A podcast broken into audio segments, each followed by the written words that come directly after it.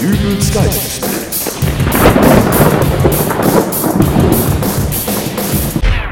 Hallo, grüß Gott, moin, moin, wie auch immer. So, Halloween ist vorbei. Es war ja mal wieder einer dieser Tage, an denen sich die Nation spaltete, denn entweder ist man ein Fan von Vampiren, Zombies und Mumien, oder aber man steht auf der Seite der Kirche, die diesem heidnischen Fest eher skeptisch gegenübersteht. Obwohl, bekäme ich von Graf Dracula und Bischof Mixer je eine Einladung zu einem Halloween-Fest, man wüsste nicht, was gruseliger wäre. Aber daran sieht man es ja auch wieder, wie sich die Gruselgestalten mit den Jahren verändert haben. Vieles von dem, womit man früher noch so erschreckt wurde, fällt ja heute in die Kategorie politisch unkorrekt. Anfang der 80er Jahre, als ich noch in die Grundschule ging, da gab es zum Beispiel ein Spiel mit dem Namen Wer hat Angst vom schwarzen Mann? Im Grunde nichts weiter als ein Fangenspiel, aber eben mit diesem leichten Gruselfaktor. Wer hat Angst vom schwarzen Mann? Uh, ja. Das sollte heute mal ein Sportlehrer in der Grundschule mit seiner Klasse spielen. Da gibt's aber noch in der gleichen Woche einen blauen Brief, der mitteilt, dass die Versetzung gefährdet ist, allerdings für den Sportlehrer. Und die Bildzeitung berichtet ganz groß drüber und zum Ende der Woche gibt's eine Rede vom Bundespräsidenten, der nochmal klarstellt, dass auch schwarze Männer zu Deutschland gehören. Somit ist also der schwarze Mann für mich ganz typisch eine Gruselgestalt, die den Sprung ins nächste Jahrtausend nicht geschafft hat, aber eben nur eine von vielen. Ich kann auch gerne aktuellere Beispiele liefern. Nehmen wir doch mal den Vampir. In den 30er Jahren des letzten Jahrhunderts meisterhaft verkörpert von Bela Lugosi, später dann Christopher Lee und heute, äh, ich sag nur Twilight. Wer es nicht kennt, einfach mal die nächstbeste Frau in der Nähe fragen. Und falls gerade keine zur Hand sein sollte, hier ganz kurz die Handlung. Vampir liebt Mädchen, Mädchen liebt Vampir. Mädchen sagt beiß mich, Vampir sagt nö, weil er sich ja eben doch so sehr liebt und hinterher gibt's dann auch noch Werwölfe rein von der Dramaturgie würde ich jetzt sagen, klingt wie eine Folge gute Zeiten, schlechte Zeiten. Andererseits würde der letzte Teil der Twilight Saga, wie sie genannt wird, irgendwann einmal von einem privaten TV-Sender produziert, so säßen Mädchen, Vampir und Werwolf am Ende des Films bei der Psychologin und Lebensberaterin Frau Dr. Calvers und würden da ihre Probleme ausdiskutieren. Denn so wird sowas heute gelöst. Nicht mehr wie damals mit dem standesgemäßen Holzpflock bzw. einer Silberkugel.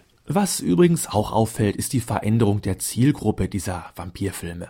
Gerade in Bezug auf Twilight sind das nämlich junge Frauen, sehr junge Frauen, also ähm, verdammt junge Frauen. Aber vielleicht ist es ja auch nur ein Zeichen dafür, wie sich eben die Zeiten ändern. Diese ganzen mystischen Figuren, sei es nun ein Vampir oder ein Drache oder sonst was, die wollen ja grundsätzlich immer, und das war schon im Mittelalter so, eine Jungfrau ähm, rauben. Nur Geh mal abends als Vampir raus auf die Partymeile deiner Stadt und versuch da irgendwo eine Jungfrau zu. Äh, Themenwechsel. Hexen. Sind ja auch ein sehr beliebtes Thema bei der Auswahl eines Halloween-Kostümes. Aber in der Realität? Gut, einerseits geht's der Hexe an sich ja heutzutage doch um einiges besser als früher. Da mag die Tatsache, dass Hexenverbrennungen heutzutage nicht mehr erlaubt sind, ein nicht unbeträchtlicher Faktor sein, obwohl eigentlich bin ich mir jetzt gerade gar nicht mehr so sicher. Sind Hexenverbrennungen heute wirklich verboten? Oder liegt es nur einfach daran, dass der Verwaltungsaufwand zur Genehmigung einer solchen Veranstaltung zu aufwendig ist? Wenn ich da immer zu Ostern an das Gejammere der Leute denke, die so ein Osterfeuer organisiert haben, dieser ganze Formularkram und dann natürlich auch die Anmeldegebühren, da verstehe ich es natürlich, wenn dann gesagt wird, wir verzichten lieber auf unsere Hexenverbrennung, bevor ein Streifenpolizist gerade bei uns stichprobenmäßig kontrolliert und uns erwischt wie nennt man das eigentlich, wenn man ohne Genehmigung eine Hexenverbrennung durchführt? Schwarzbrennen? Egal. Heute gibt's ja eh keine richtigen Hexen mehr. Somit Warze auf der Nase und fliegenden Besen. Diese älteren Damen eben, die da im Wald herumkriechen, um dort irgendwelche geheimnisvollen Kräuter zu sammeln. Nicht zu vergessen die Fuchshaare, Froschaugen und das Schlangenblut und was man sonst noch so alles für Hexentränke und Zauberpulver braucht.